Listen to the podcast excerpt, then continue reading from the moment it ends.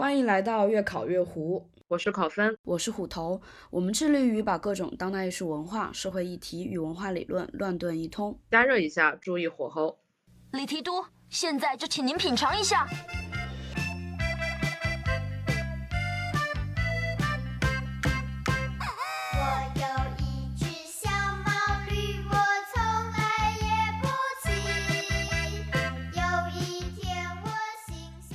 欢迎收听越考越糊，我是考分，我是虎头。大家可以在苹果 Podcast、SoundCloud 和 Mixcloud 平台上收听我们的节目。我们会把节目中提到的文化作品和相关信息发布在 Podcast 下方，或请在微信公众平台“胡汉三”中回复每期关键词获取链接。第二期我们的题目是“艺术实习到百万年薪到底有多远”，我们的回复关键词是“胡萝卜”。距离我们上一次更新已经过去了四个半月，那在这四个半月之中，胡女士和我都经历了很多事情，我而且我们的播客节目以及我们的播放平台也经历了一些事情。鉴于我们这么久没有更新，所以要和大家解释一下，也道个歉，就是为什么我们这么久都没有更新呢？一个是从六月份开始，中国的很多播客的博主发现，就是我们的节目在 Apple Podcast 中国大陆区是无法搜索或订阅的。嗯，这个原因呢，据大家推测，就是一些和 Apple Podcast 合作的中国的托管平台，就是喜马拉雅呀、荔枝呀、蜻蜓呀这些。合作公司如果是节目托管在他们的平台上的话，这样的中国的播客的播主、播主、博主的播客就不会受到影响，就说还可以搜到或者是可以订阅。但是我们选择的托管平台是一些国外的托管平台，也就是说是不属于和 Apple Podcast 合作的那几家需要登记身份证的，比如说喜马拉雅、蜻蜓啊这样的平台。所以，据我们的观察，基本上使用国外托管平台的播客，在国内都已经就搜不到了。所以，如果大家还在持续使用 Apple Podcast 收听我们的节目，嗯，大家要不可以选择换区，就是可以换到中国大陆区以外其他的区域，或者是换一下托管，换一下收听平台，就是 SoundCloud 和 Mixcloud，其中 Mixcloud 是不需要翻墙的。嗯，然后另外呢，就是在过去的四个月中，我和胡女士的生活，从工作，从呃地理位置，还有各种各样的状态，都发生了一些变化。我是在整个五月份和六月初的时候，经历了非常忙的工作期，然后又在七月份的时候，七月份、七月初和八月中旬都分别搬了家。现在我还在一个新的地方找房子和找室友。胡女士，你在过去的几个月都干了些什么呢？嗯，首先我想说，关于没有更新这件事情，其实我们没有任何借口，我们就只是有点拖。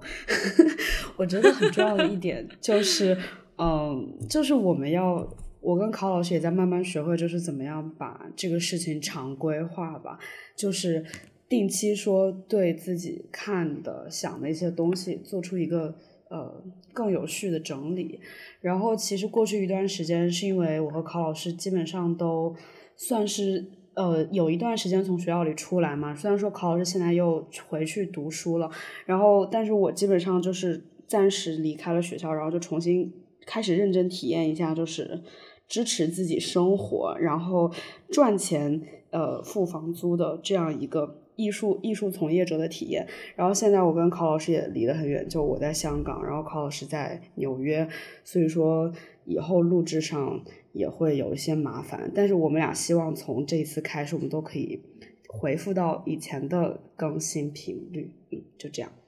希望大家好好的监督我们。我其实，在微博上收到过私信，就是问我为什么还不更新，我感到非常愧疚，以至于我现在上微博的 频率都变低了。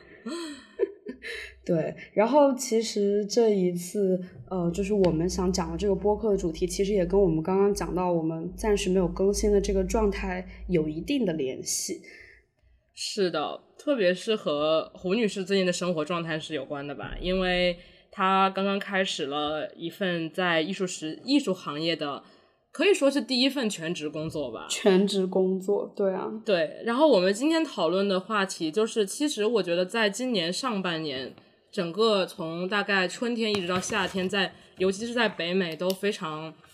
可以说，在行业里面是一个比较热议的话题，就是艺艺术行业的薪资问题，以及关于艺术行业的实习。嗯，从大概五月份和六月份，都陆续有一些机构和，比如说一些组织，嗯，美特别是北美的他们的一些艺术馆的美术馆的联盟啊之类这样的组织，他们在讨论这个话题。尤其是好像是五月份开始，就是网上开始流传一份呃 Google Spreadsheet。然后它是可以任何人去参与编写和更新的，它就是一个关于艺术行业的薪资的调查。那这个调查它其实一个是匿匿名的，所以就是说我所有的参与者是不需要写自己的名字的。然后另一方面，他除了问比如说你挣多少钱，你在做什么行业，你在做什么职位以外，他还问了一些其他各种各样的就是。嗯，我认为他们的就是调查还是蛮全面的，就是各种和薪资相关的问题，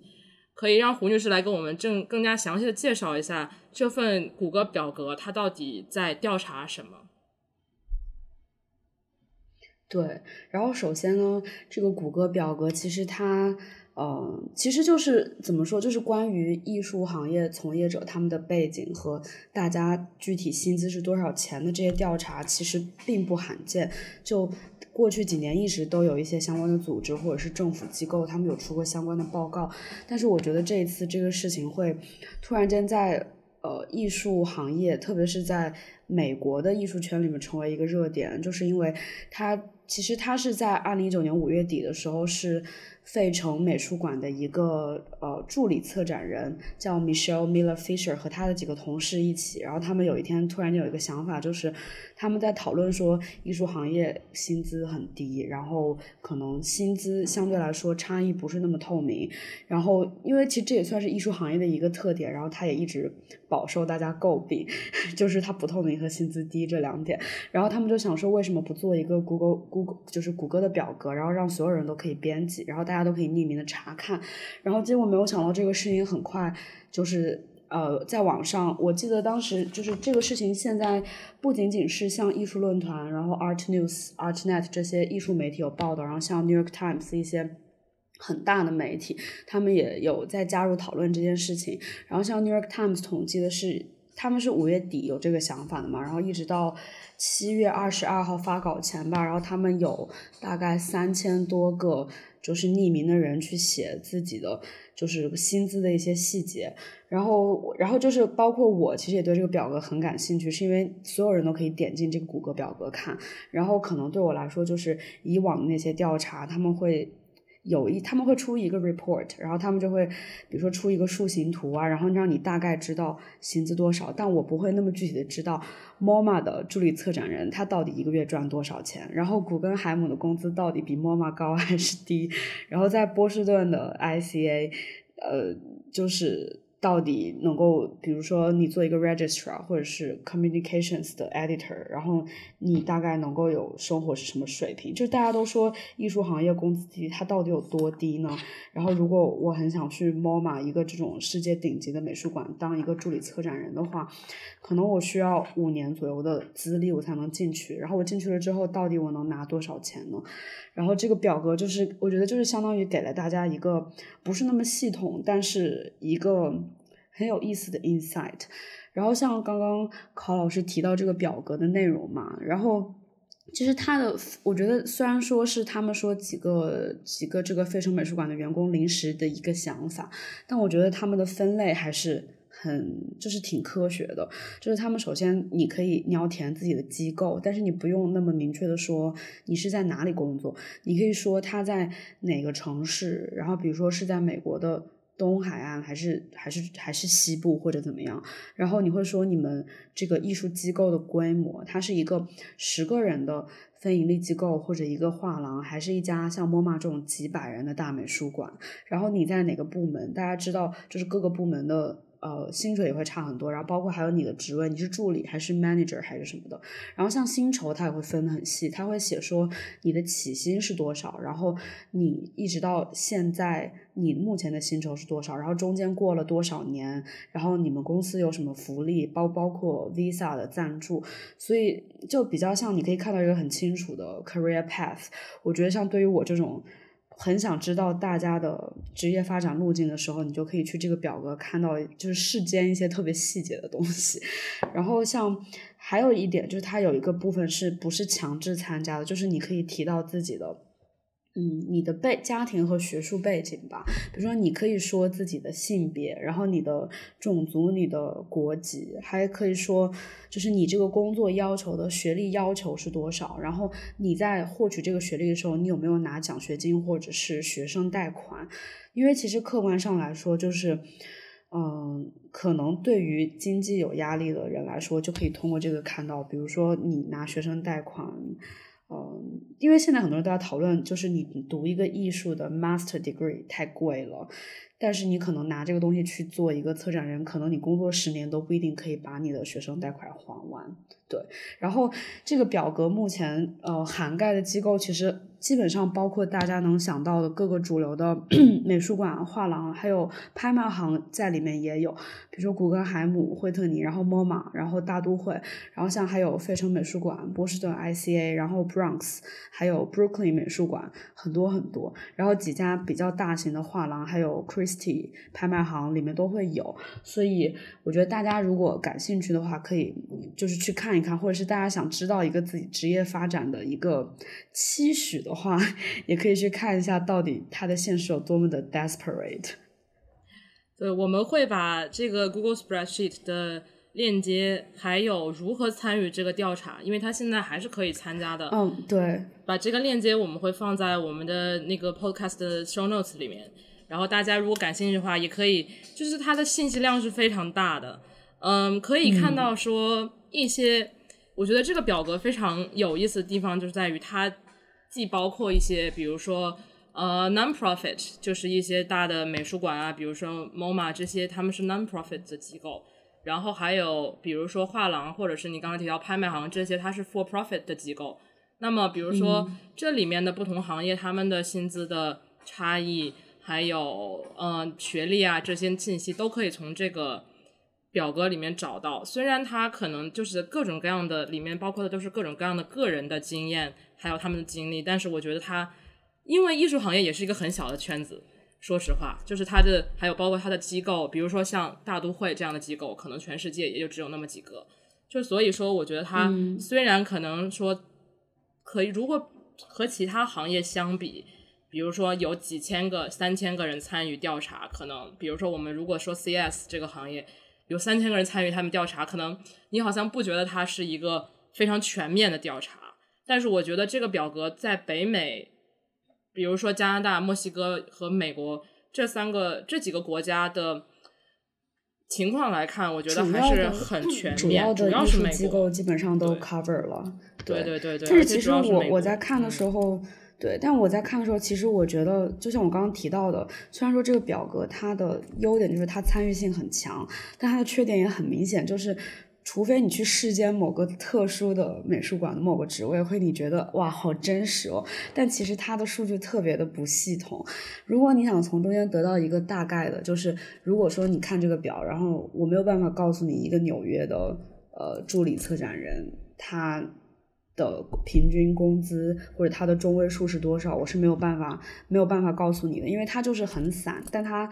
很像，它是一个自发的行为嘛，对吧？然后，嗯，就是这个表格，他就是就是在接受媒体采访的时候，这个表格的发起人就那个 Michelle，然后他说他受到了之前就是另外一个组织做的一个调查的启发，那个组织叫 Paul Arts，全称是 Professional Organization for Women in the Arts，但他们的他们做的这个问卷其实是不局限于女性的哈，他们是在。二零一八年的二月至三月就发放了一份，就是跟这个很像的问卷，然后只有九百九十七个人参与，然后他们大概在这谷歌表格出来前，正好就是他们公布了他们的研究呃叫什么，就是研究结果吧。然后我们也会把这个链接放在里面。对，嗯，我觉得就是比如说像 p o l Arts 这个他的这个调查，他就是比如说像你刚才提到有中位数啊，还有什么，它可能是一个非常直观的，就是一眼能看到，比如说 for profit 或者是 non profit 到底是嗯有什么区别，薪资有什么区别。但是我觉得这两个这两个调查都有各种各样的，就是它的用途是不一样的，可以说，嗯，但是我们在比如说 p o Arts 这个里面，我感觉非常有意思，就是你之前提到学历这件事情，比如说读一个 Master 非常贵，然后特别是你比如说你在北美的高校里面读一个艺术史的 Master 可能要很多钱，但是我们可以从艺术的 Master 对吧？贵。对吧？尤其贵，但是但是我们可以看到，就是说，在 p o Arts 这个调查里面有百分之五十八的这个行业的工作者可能都是 Master 毕业，就至少要是 Master，也就是说多于一半的人都是 Master 毕业。你想要在这个行业工作，我觉得肯定是，说实话，要不读个 Master 好像就就干不了了似的。所以我觉得，就是 p o Arts 这个这个表格可以告诉我们这样的一个事实，但是可能 Google Spreadsheet 它又是一个。有各种各样的 individual case，然后你可以看到，就是说各种各种规模的机构，他们到底都是一个什么情况？嗯，我觉得你刚刚也在在这个介绍 Google Spreadsheet 的时候提到了一些这个 Google Spreadsheet 它体现的，因为它的因为它设置的各种问题的项目的原因，它体现了一些嗯，比如说种族，比如说性别，比如说学历。这些东西还有经验，在人在一个工作一个艺术工作者的他的薪资上面的，就反映在他薪资上面的这些不同的地方。你觉得在这看这 Google Spreadsheet 的时候，你有什么特别突出的感受，或者说让你一眼就看到觉得嗯，原来艺术行业是这样的这些这些事实上的东西呢？我没有觉得原来艺术行业是这样的，因为因为你已经知道它就是这样的吗？对，但是 again，就是因为我看到这个表格的时候，首先，呃，先不说具体的数据啊，就是我的感觉就是，嗯，因为在我决定在做这个行业之前，因为其实大家知道，就是我以前的本科专业是英语系嘛，然后我只是因为一直对这个很感兴趣，然后我就一直想找这方面的就是实习或者工作，然后我当时的感觉就是我不太明白。他们到底是怎么做成，比如说策展人，或者你怎么样才能成为呃一个编辑，或者怎么样？然后我就当时我记得我大概是可能五六年前嘛，然后我想去网上找一些这种 story，就是你一般会找到的，我觉得这叫 stories，就是你会去找一些媒体报道，比如说某个人物的 profile report，然后就讲说这个人他怎么一步一步成为了美术馆馆长，嗯，然后他的工资大概有多少，然后他们的。他们大概要做多少年？他们要读什么学位能才能做到这个？但是我觉得这个表格就是它，所以它这个表格叫 Art Museum Transparency 二零一九嘛，就其实一定程度上它 trans transparency 这一块是很有用的，就它可以给我一个很直观的感受。但是有一些东西我确实是没有想到的，比如说一些数据，就是这个它的这个表格其实现在已经做的很完善，它有好几个 tab，然后第二个 tab 是。就是其实美国几大美术馆他们的呃就是 top salary 就是最高的薪水，其实一般是馆长嘛和他们的第十高的薪水，他们的就是每年的这个数据，包括他们的 position 是什么，都会在美国的一个应该是一个政府官方的网站上面公布吧。对，就是非盈利机构是必须这么做的。然后中间有一些数据是让我觉得非常震惊的，就是因为我以前知道。我觉得艺术行业，我的感觉是它是一个，呃，分布很不均匀的一个行业。就并不是说，呃，你在这个行业一定会赚不到钱，但只是当你赚到很多钱的时候，你中间需要走很长的路，然后中间的那个差异可能是很大的。因为就是首先我记得就是我看到这个表格里面。呃，最就是薪水最高的当然是博物馆馆长嘛。然后我在这个里面看到，二零一九年薪水最高的博物馆馆长是古根海姆，他的他的年薪，呃，年薪的底薪是八十万美元，然后加上各种 bonus，可能一年大概有一百二十五万美元。呃，然后其次，MoMA 也很高，MoMA 大概也是底薪是八十四万美元吧。然后其实 MoMA、古根海姆、像 Matt 这几个很大的博物馆，基本上就大家也可以想象，算是美国应该是美国或者世界艺术行业最高的薪水了。但是同时看到，比如说，我觉得可能我工作几年，我可能没没办法去 MoMA，但我可能会去类似职位的，比如说。策展助理之类的，然后像 MoMA 或者 Met 的策展助理是我在这个表格里看到薪水最高的策展助理，然后他们二零一九年的年薪大概是六万美元，然后可能平均需要五五年至十年的工作经验，你才能够拿到这个工作，所以就以我像我现在这种刚毕业，我是不可能拿到这个薪水的，然后就是。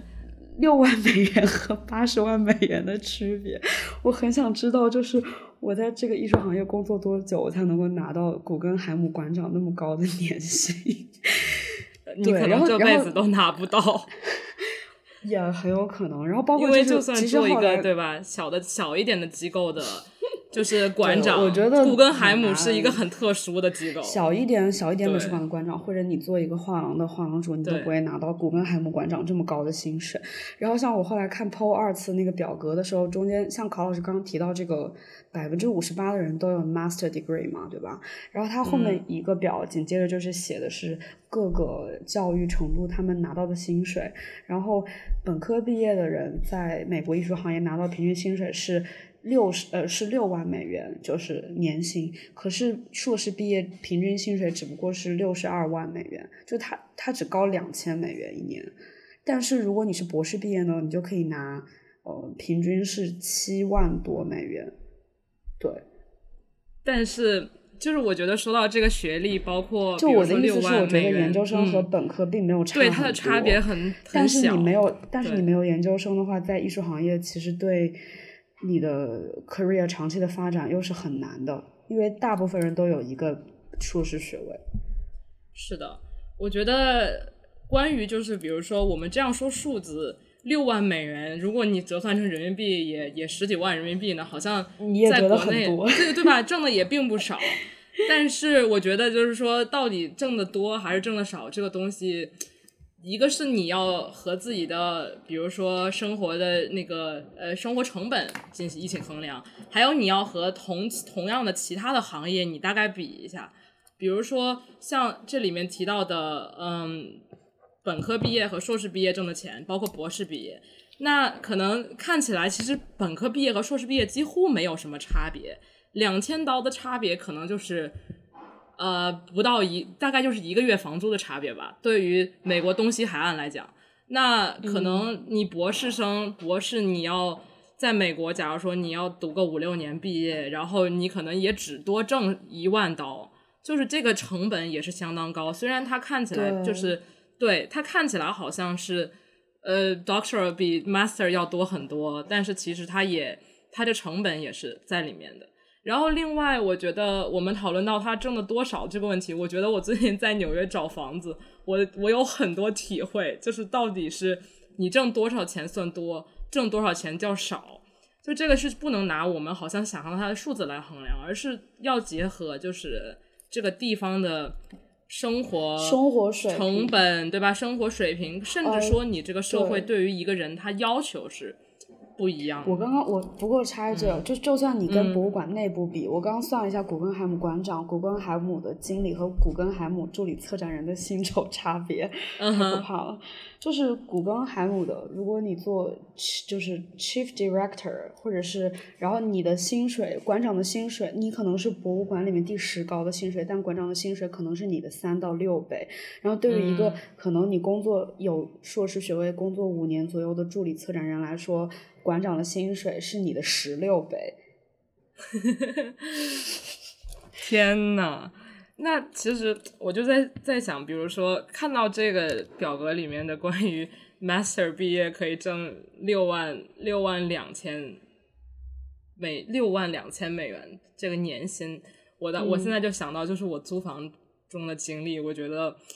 就是我觉得我这个经历它真的非常说明问题。今年就是我在纽约，我感到就是受到了很大的困难在这方面，因为他要求你你不但要有 credit history，你还要有收入，你的收入一定要，你的年收入一定要是月薪的四十倍。这是什么概念呢？就假如说我在纽约租一个每月一千五百刀的房子，那么我的四十倍就是我的年薪至少有六万美元。但是如果大家对纽约的房价有任何了解的话，就会知道说一千五百刀，如果你在曼哈顿住，那真的是一个非常非常小的房子。如果你想住一个人的 studio 的话，至少要有两千三到两千四这样的价格。所以说，也就是说，你是一个硕士毕业的在艺术行业工作的人，你如果能赚到六万块钱的话，你也刚刚只能够租一千五百刀的房子。如果你想住住的更好，而且这个更好还不是一个非常豪华的那种好，而是一个普通的还不错的住宿，那你六你你挣六万块钱你就租不了。而更可怕的是，就是说，如果你挣不到四十倍这个价格的话，你就需要提提个提供一个担保人。那么你的担保人需要挣年薪需要是月租的八十倍，也就是说应该是一个年薪十二万的人。我们再看一下这个表格，就会看到说，如我们到底如何在艺术行业工作多少年可以年薪十二万呢？反正 POUS 这里面说的是二十年加，你的极最高值才是十二万，对吧？你看它底下二十年以上，它的中间值是八万五，也就是说我们可能工作到四十五岁都不能做担保人，我们工作到三十五岁才能租一千五百刀的房子。所以，就是艺术行业为什么说它挣的少？我觉得这些包括这些表格里面，它肯定很多很多机构都是在纽约的，因为纽约真的有很多艺术机构，也有很多人纽约人在艺术机构工作，对吧？但是你看他这个情况就是这样的，所以就是挣的少，真的是你要这样比，而不是可能说好像这个数字听起来也不少。而且另外，我们可能根据比如说我和胡女士的朋友，大家在其他的行业工作，比如说计算机也好，什么也好。大家知道，计算机在美国在硅谷的，就是起薪是非常高，他们起薪是六位数嘛，所以就和艺术行业相比，我们可能要工作二十年才能挣到六位数。嗯，然后我们就是在这个表格里面看到的很多，包括包括，因为他要求填一些那个性别啊，还有呃种族这方面的话题。我觉得基本上所有的对于这个艺术行业薪资的调查，它都有提到，就是身份这样的这样的东西，这样的嗯这样的东西对我们的就是艺术行业的人薪资的影响嘛。嗯，我觉得很有意思。比如说像 Pol Arts 里面，他就提到说，可能呃女性和 LGBT 群群体，包括还有什么。还有残疾群体，就是 disability 这样的这样的人，这些这些可能我们在一般意义上觉得是少数群体的，嗯，少数群体的这些人在艺术行业他是 over represented，也就是说，特别是参与调查的，对，就不一定是说可能好像他 over 就是总体来讲 overall 有多少女性百分之多少女性在艺术行业工作，但是至少我们从参与调查的人数来讲。女性、LGBT 还有什么残疾人，都是多于一般的人口中我们的比例。所以，胡女士，你觉得这个是为什么？或者说，为什么这些女性会在艺术行业里这么多？但我觉得这个调查基本上是符合我自己的感觉的，就是我生我的我跟我一起工作的很多就呃不基层员工来说，我觉得女性偏多，然后要么就是 gay。但是就是就是就是当然这样说有点粗暴，当然有可就有很多细分的，但是我觉得一定程度上来说，就是我觉得艺术行业的工作就是从业者，他一方面你可以说他比较，他包容性很强，它可以你可以穿的很奇怪，然后你你可以比如说可能一些呃 queer，他们可能在别的行业可能会他们在艺术行业会有更大的自由，然后他们会得到更多的尊重，which is true，但是另一方面。就是到底谁会来艺术行业工作呢？就是艺术行业它本身，首先它我们一直都在讨论说它不透明，然后它讨论圈子，然后它的薪水不高，这所有的这些问题都足以让很多人，即便是一开就是即便是对艺术感兴趣的人，他们也不会说愿意冒这个险来这个行业实习或者工作，或者说很多人可能一开始他们就不会对艺术文化感兴趣，这也是。一个艺术行业，我觉得很难解决的问题。然后像刚刚提到，呃，就其实这一篇报道是考老师给我找的，就是。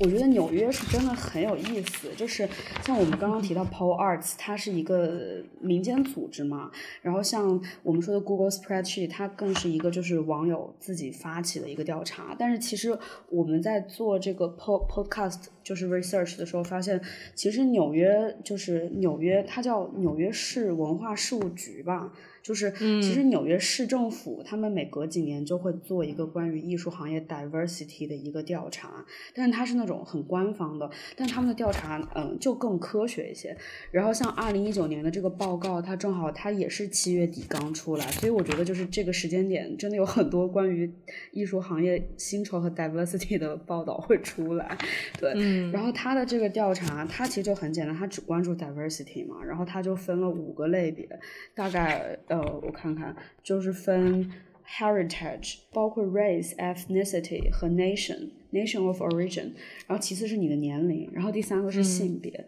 第四个是你的性取向，然后第五个是就是残疾。当然，它的残疾指的是就是 mentally 和 emo 呃怎么说，就是身体上的和精神上的都包括。对对对对对。然后这个调查的结果，就首先就像我们刚刚提到的。嗯，首先年龄比较有包容性，但是年龄就没什么特别的，我觉得。然后性别就是女性偏多，但是女性性别有一点值得提，就是基层的时候是女性占百分之六十几，比男性稍多一点。可是到了就是管理层的时候，男女比例就差不多变成了各分一半。虽然说这个比例看起来好像还不错，但是。就是意味着有百分之十的女性在升职的过程中，她们被挤下来了，然后这可能这是一个问题，对。然后像刚刚说的，比较像 LGBTQ 人士啊，然后包括就是呃，不管是精神还是身体上有疾病的，其实在艺术行业都还比较有包容性。我觉得这些都没有什么可说的。但最有意思的是关于 heritage，是关于种族和呃你的国籍这一点来说。就是通过他们的这个数据调查，其实艺术行业的呃，就是他们的种族没有我们想象中的那么白，因为其实很多人。包括我自己，有的时候我也会这样怀疑。就我有时候觉得艺术行业会不会是一个给富人，或者说你在欧美就有觉得有一种就是给白人工作的这种这种行业。其实我会有一点点这样的担忧。然后我就看到这个里面的数据说，其实它的根据纽约市总体的，就是比如说 Black，然后 Hispanic，还有 Asian，还有 White 的这些分布来看，其实艺术行业并不是那么的不平均。但是当你看具体每个。呃，每个肤色的人群，他们被分到的部门的时候，你就会发现这里面很有问题。之所以他这个报道，就是他的这个报告里面显示的黑人有这么多，就是呃非裔嘛，但其实是因为他们主要都在 security，就是一些保安或者是一些体力活的部门。然后就是白种人最集中的部门是就是文字部分，比如说编辑，比如说文献整理，然后再就是策展人。然后这个里面就是。呃，就是 white 居多，然后就是当你看到它具体这个部门分布的时候，你就会觉得啊，其实它还是一个呃，它还是一个就是。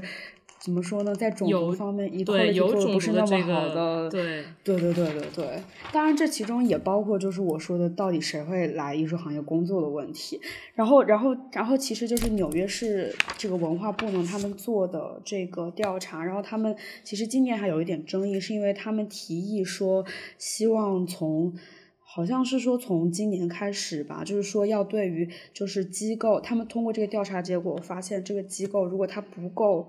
不够多元化，那他们可能会被罚款，然后他们会根据他们的这个数据来对不同的机构进行罚款。但是这个事情目前很有争议。你觉得争议在哪里？就是因为这个罚款，他能够罚款？你觉得罚款能够改善这个行业的现状吗？我觉得很难，again，就是我觉得还是说，他不是说，我觉得不一定是说这些机构在招人的时候，他们故意排除，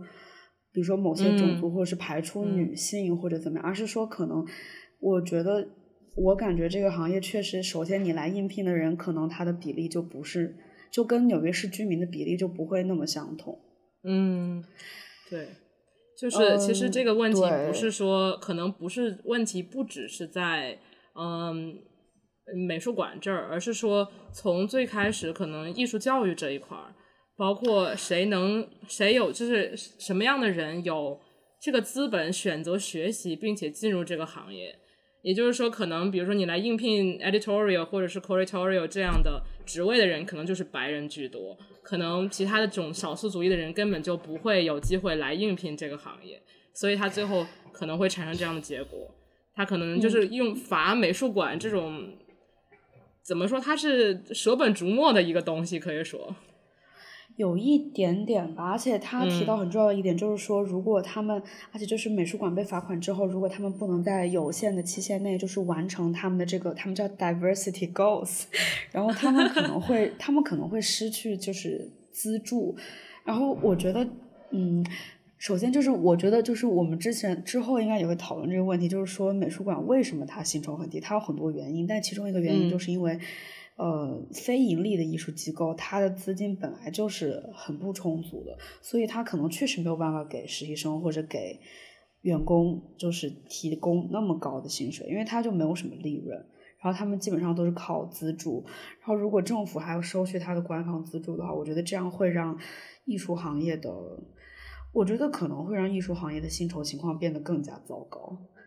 嗯，也就是说，就这个艺术机构更加穷，然后他也就嗯更有更他付如果他付的钱更少的话，那么来应聘的人可能就是自己的家底更厚的人，而不是嗯，更穷对，的这是有。可能的，对对对，这是有可能的，而且就是，而且我觉得可这个，但这个政策它很纽约，就是有一种特别特别特别强调 diversity，以至于有一点让人想说，呃，到底要怎么去执行这件事情，然后它它会不会有什么副作用？你甚至会这样想。嗯，我觉得这个在比如说他薪水很低，包括我们谈到就是艺术行业入行这个问题，我觉得从我们两个的经验来看，我们做过的实习也好，包括我们的一些 entry level 的工作也好，我觉得就是我们对于艺术行业入行这个还是有很多体会的。包括比如说像纽约这样的地方，可能他们的艺术机构不同大小、不同规模、不同类型的艺术机构，他们到底有多少资金，或者说他们能够做什么来改善自己的员工薪酬问题？我觉得这个都很就是很值得讨论。它肯定不是说一刀切的一件事情。包括像呃，我们之前也提到，就是 A M A M D 他们是北美的美术馆联美术馆馆长联盟吧，好像是这样吧。对他们不是发起了一个关于 paid internship 的倡议，就是说我们在那个 Google Spreadsheet 还有很多其他的调查里面，包括我们自己自身的经验，就是都知道艺术行业的很多很多很多实习都是不付薪水，或者是付低于嗯城市规定的基本工资的薪水。然后这个 AMD 呢，他们就倡议说要呃希望其他的美术馆加入他们这个倡议，然后来就是配那些给那些给那些小小的实习生来付工资。但是我感觉他们之前也听一个 podcast，就是讲他们这个讲他们这个倡议嘛，然后就是有大概有十家机构现在加入他们的加入他们这个倡议，但其实他们推广这件事情是非常难的。我觉得一方面就像刚刚我们说到的，就是这个美术馆它到底有多少资金，它到底能不能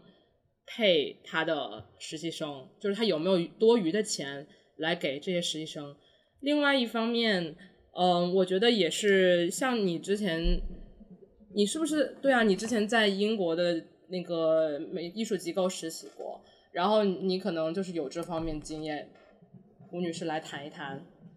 对于做实习，在特别是在我觉得是在欧美欧美这种机构做实习，包括你拿薪水这方面有什么体会？其实，首先就是我，嗯，就是我大部分实习都是在国内做的，在艺术啊行业。，也对。然后，对，但其实我觉得资薪水上来讲，可能没有太大的差别，就是说可能有汇率的差别。不不不不不不不不不不不，差太多了。对，就是我是这样，呃，其实很有意思。就是我在英国找工作的时候，其实我只是找实习了。然后我当时，嗯，就是很绝望嘛。就是我试过盈利、非盈利，然后媒体啊、美术馆、画廊，我全部都试了，然后就没有什么人回我嘛。当时我在一个，就是在我很绝望的时候，我去一个艺术书展，我直接走向当时我记得是 Listen Gallery 的一个姐姐，然后我就跟她说：“请问你们招实习生吗？然后可不可以直接？”投到你的邮箱里面。然后那个姐姐跟我说，他们其实不找人，但是他们很理解我想找工作的心情。她说，因为她在做到他这一份就是画廊助理的工作之前，他做了八份艺术行业的实习。然后我当时听到他这句话，我就很绝望。我数了一下，我当时大概做了六份，我就觉得我应该快了。然后，反正我现在，我现在就是在我找到这份正式工作之前，我差不多在艺术行业做了七份实习吧。但是我的，我感觉虽然说，呃，我只能说一份比一份好这样子。可能我一开始做的确实是免费的，然后后面就是会给我一些他所谓的实习工资，我觉得就只是津贴，就是给你可能一天往返地铁的钱，然后到慢慢的可能你会拿到一些。你有一些 freelance 的机会，然后你可以自己赚一点钱，然后直到后来我在英国的时候，在英国的时候我是在画廊工作，然后这也算是我首次就是在一个比较就是 commercial 的艺术机构工作吧，然后他们但他们的给我的就是薪水是可以付我在英国的在伦敦的房租的，我觉得已经是非常感动了。虽然说他并没有到，其实他并没有到伦敦的就是最低薪资标准。但是我当时觉得已经是我做过待遇最好的实习了，虽然依然很辛苦。嗯，你做了这么多实习，然后你有没有觉得就是说这些实习都非常有用？你付出的时间和精力，还有倒贴进去的钱，你觉得是不是都有用呢？我觉得有用这件事情很难说。嗯嗯。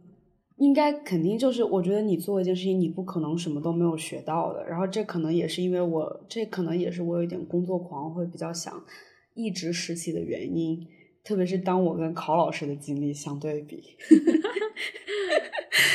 对。但是我觉得，嗯，就其实像。考老师刚刚讲了，AMD 发起的这个 unpaid internship，就是他们要消灭就是免费实习生的这件事情嘛。然后这算是一个比较官方的倡议。然后我就是我之前是想到，就是其实也有一些民间组织，然后他们也一直在进行一些就是为艺术行业实习生争取薪水的这个工作。然后有两家比较大的，一个叫就是在美在纽约的那家其实很有名，它就叫 Wage W A G E，它的全称其实是。Working artists, working artists and the greater economy，对，他是啊，两千零八年就发起的一个就是那种民间的 campaign 吧。然后他们做的事情就是，嗯，他们是他们其实不仅仅是关于实习生，而是说关于所有为艺术行业的所有的从业者争取就是。他们所在城市的最低薪水，然后他们会给一些每年会给一些呃艺术行业的一些机构发证书，就是说如果你的员工全部都到了 minimum wage，然后他们就会发一个证书，然后这样会让大家觉得啊，我可以来你这边实习这样子，然后。然后伦敦那边有一个对应的组织很好玩，我觉得他们叫 CWC，叫 Carrot Workers Collective，就是胡萝卜胡萝卜工人联盟，大概这个意思。嗯。然后为什么我要提到他们这些组织呢？是因为他们出了一本书，我觉得他们说的比我我说的要好。就是他们出了一本网上可以下载的一本小书，他们花了三年的时间做这个，叫 Surviving Internships: A Counter Guide to Free Labor in the Arts。嗯，啊，其实那本书里面就讲了很多，就是关于你如在艺术行业做实习会遇到的一些问题。比如说，首先从你怎么去找一份实习。然后你做实习的时候要注意什么？如何维护就是你作为实习生的一些权利？然后包括如果你自己是一位呃就是艺术行业的从业者，你自己带实习生的时候，你要怎么怎么对待实习生？你怎么样不要虐待你的实习生？然后我们所有的从业者 in general，我们如何就是反抗这个？低薪的不透明的这个行业的情况，然后首先像我觉得考老师刚刚问到的，就是这本小册子里面讲到的如何找实习这一段，我觉得他说的很有道理。虽然说，嗯，他就是说你要明确你做实习到底你想获得什么样的 experience？就是很多人就说啊，做实习其实重要的不是钱。然后我觉得我们对薪水就是斤斤计较，好像没什么必要。然后你主要的目的就是为了所谓的学习，大家总这么说，你做实习就是为了学习，学一些在学校里学不到的东西。虽然我觉得这句话一一部分是真的，但是我觉得引用一句。就就是《纽约时报》那个里面那个报道里面引用的一句话，就是他说，虽然说我们所有人都觉得能在艺术行业找到一份好的好的机构的工作是很幸运的，但是即便如此，它还是一份工作，所以我们应该得到就是这份工作它应该给我们的一些福利，然后它应该你这么辛苦，你应该有的一些报酬。嗯，然后所以说这个里面就是说，当你说你做实习免费没关系，你要获取经验的时候，你一定要明白你要获取什么方面的经验。然后它里边其实对于在伦敦工作的人很有用，它大概把呃英国有的艺术行业盈利的分盈利的分了七个类别，然后每一个里面大概列了几种，就是每一个类别的呃组织或者机构或者呃公司，然后他们的。主要的流程、工作流程是什么？然后他们的目标是什么？所以你会更知道，就是你想去哪样的机构学习。然后我觉得这个是很重要的。然后我之所以做这么多份实习的一个原因，就是因为我没有一本这样的 guidebook。然后我。我去摸索艺术行业的办法，就是去做很多不同地方的实习，比如说美术馆，比如说画廊，比如说艺术家工作室，还有艺术媒体。然后通过你，就是相当于以身试法，然后我大概试出了一个我觉得我比较适合做什么样的职位，在什么样的地方工作。最后我才觉得我可以放心，我可以选择一份，呃，我可以做的，我我还比较满意的第一份工作，这样子。嗯，那不叫以身试法，那叫摸着石头过河。以身试法不是这么用的，胡女士。OK，我觉得就是他，就是我觉得那本胡萝卜的那个 guidebook 里面还蛮有意思的，就是我觉得那个书很有趣。对，就是按照我们，嗯，怎么说呢？在我们的工作中，比如说你找到了一份实习，一方面一般就是啊，我好不容易找到一份实习，我可能会很兴奋，然后我开始做这个工作的时候，可能会觉得这个工作内容与我想象的不一样。但是就是我们可能在工作中，就是你比如说每天就这么过去了，你可能根本就不知道我如何这个工作的如何才是值得，如何才是不值得的。所以，所以可能有这样的一个 guidebook。它可能让我们能够大概知道，比如说，到底一份工作的经验是值得的是什么样的，不值得的是什么样的，所以还是挺有必要的。但是另一方面，我觉得像这种手册里面，可能我们要真的应用到现实生活中，或者是我们现实的实习中，可能还有一定的问题。就比如说，像虽然电影行业可能。不是我们今天讨论的艺术行业中的其中之一吧，还是有些区别的。哎，文艺工作者彼此 彼此。对对对，但是但是其实我觉得也有很多类似的现象。就大概前一段时间我在做调查的时候看到一个案件，我觉得非常有意思。就是一一年的时候，当时在拍，是一一年还是第二年吧？就是拍福克斯在拍《天黑天鹅》的时候。就是，然后有就是他们的那个剧组里面就有一群实习生，然后后来这群实习生就把福克斯告上了法庭，就是说我们当时做的是，呃，应该是有薪水的工作人员做的工作，但是我们没有得到任何薪水。这个这个官司打了得有四五四五年吧，到一六年一七年可能还有一些新的进展。就是，反正后来对于这个案件的报道，就是说它确实是一个突破性的报道。突破性的官司，就是很多可能有几百万的实习生都都没有获得报酬，但是只有这些人可能会把会把他们的公司告上法庭，然后他们可能会后来部分实习生任何行业都都都可以告他们，如果都可以告，对，但是反正但是告这个怎么说呢？后来看到这个案件的一些报道，我觉得就是在现实考虑中，嗯，把自己的。雇主告上法庭也是有很多成本，我觉得这也是阻止为什么阻止我们就是说一作为一些无心的实习生到底如何抗争，我们能不能抗争这件事情，就是还是画一个问号的，因为像比如说在这个官司里面，可能他们他们每个人最后得到的钱，可能就是呃，他们哪怕告赢了，他们得到的钱也就几百刀，因为他们的实习可能也就有几百刀的工资嘛。但是比如说去给帮帮助他们告的律师，可能有嗯，他们可能会从整体就所有整个案件中。获得的赔偿中抽成，那比如说你有十个人告这个这个这个公司，然后可能律师抽成就怎么说，这个律师费比你的比你最后获得的工资要多。然后包括还有一篇报道里面有提到说，呃，如果你作为一个实习生告告了自己的告过，就是把自己的雇主告上过法庭，然后这个事情，比如说电影的圈子也好，或者是艺术圈子也好，所谓的圈子就都很小。如果你这个记录可能被其他的人知道了的话，你找工作可能会产生一些困难。就这些现实的考虑，肯定，我觉得在作为个人来讲，我们在工作中碰到问题的时候，一定会想到。但是这样想来的话，可能就是怎么说，以个人的角度提高我们的薪水，或者是去抗击这种行业中的不公平的现象，好像就变得比较非常难，甚至是不可能了。因为因为其实其实雇主和雇主和员工之间本来就是一个不太平等的一个权利关系，更何况你是一个实习生，对，就是你你都不会在这边留很久，那别人也没有必要说长期对你很好，给你提供很好的福利，因为基本上就是来了就走的。反正我自己的体验就是，我工作的地方都是没有实习生，他们就完全没办法运作，但是他们总能源源不断的找到后面的实习生。所以没有关系，就是这更是一个，就是在实习生和基础员工都是一个可替代性很强的工种。你不做的话，总会有人想排队来来福克斯工作的。所以这样的话，最后你相对来说受到不利的还是你自己。对啊。但这样说来，我们又如何在 entry level 的时候对我们自己薪资 做出点什么事情呢？对，嗯，就是我看这本书里写的一些提议吧，其实我觉得他们说的很好，但是我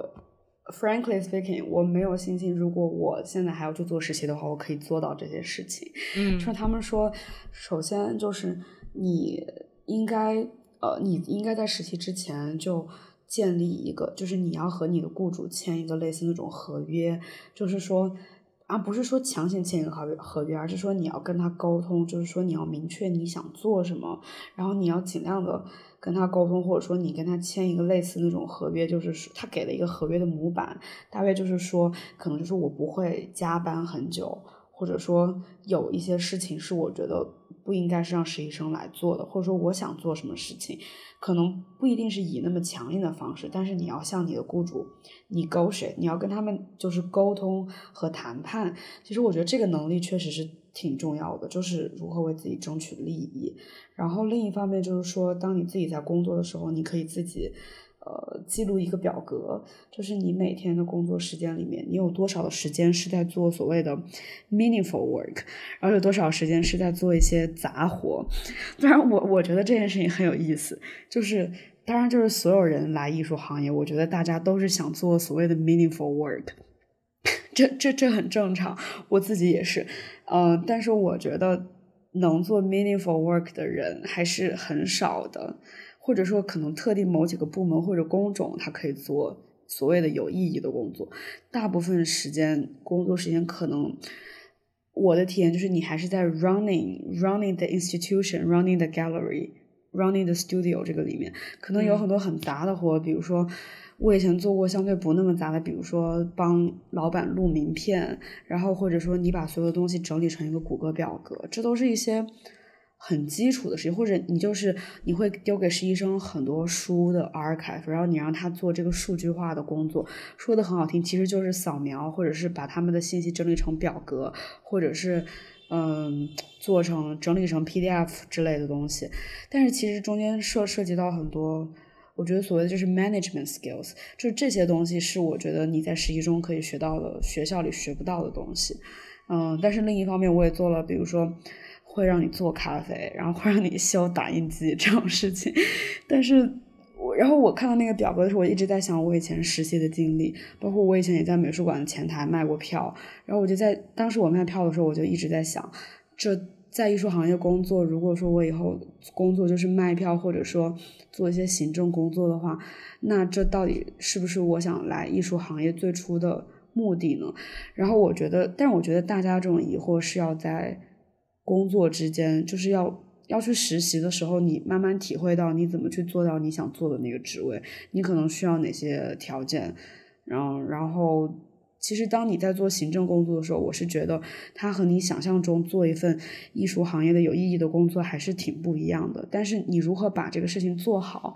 嗯，如何让你们的机构如何把一个展览呈现出来，其实它中间是。跟所有人的工作都是离不开的啊，并不是说只有策展人才做的是真的对这个展览很有意义的工作。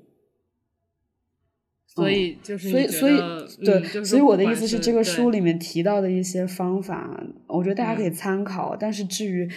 你如果说你花很多时间做咖啡，或者是做一些 PDF 扫描的工作，然后你可能觉得这不是一个艺术行业的 meaningful work，它不是一个你想要的 experience，但是嗯。就是我觉得书中提到的这些方法是有用的，但是大家，嗯，Well again，就是我觉得我回答这个问题特别不真诚，因为如果你问我说，比如说如果我是福克斯那个实习生，我会不会去告我的老板？或者说如果我知道这份工作没有钱，然后或者说我知道这份工作是让我来做打印机扫描的，我还我还会不会来做？如果它是一个 MoMA 的实习？那我觉得我可能还是会去做，虽然说我觉得这件事情不好，但是要反抗的话，我觉得就是不能靠一个人或者两个人，而是要所有人，或者说要很多人一起来做这个事情才有用。就像 Me Too 运动一样，就是一个人出来说你会你会承担很大的成本，但是当这个事情变成一个 campaign，变成一个 movement 的时候，大家可以分摊一下彼此的呃要负担的压力。然后可能这样会更好一些。然后我觉得对我来说，就是我现在已经不再做实习生了，我也再也不想做实习了。但是我觉得我会对我的实习生更好一些，因为大家都是这么过来的。然后你就会明白，以前那么辛苦，那就会对现在的实习生怎么样让他们工作不那么辛苦，或者说他们想学某些东西，你就会想怎么能够让他们在工作经历中学到更多。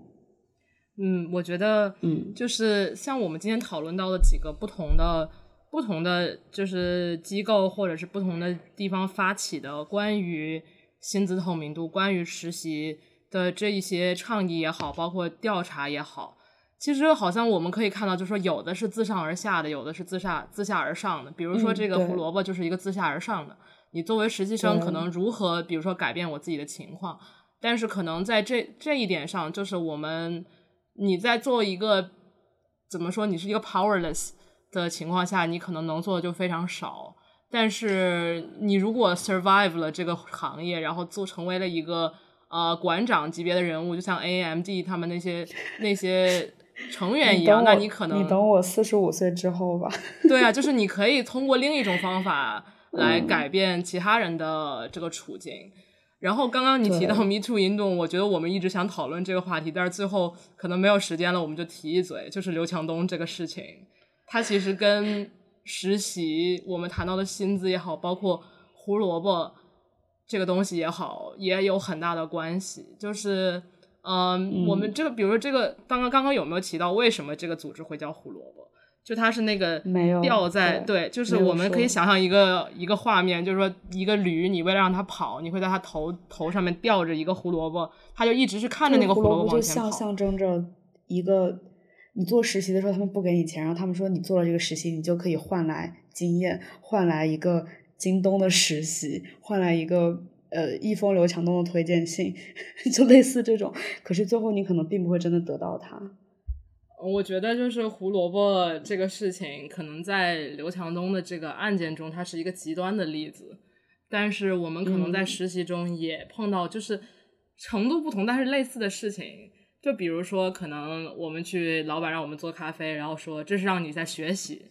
对吧？当然也不是说做咖啡这个事情就学不到东西，但是可能我们作为 entry level 的人，我们可能在看那本比如说胡萝卜那个手册的时候，可能能够更加。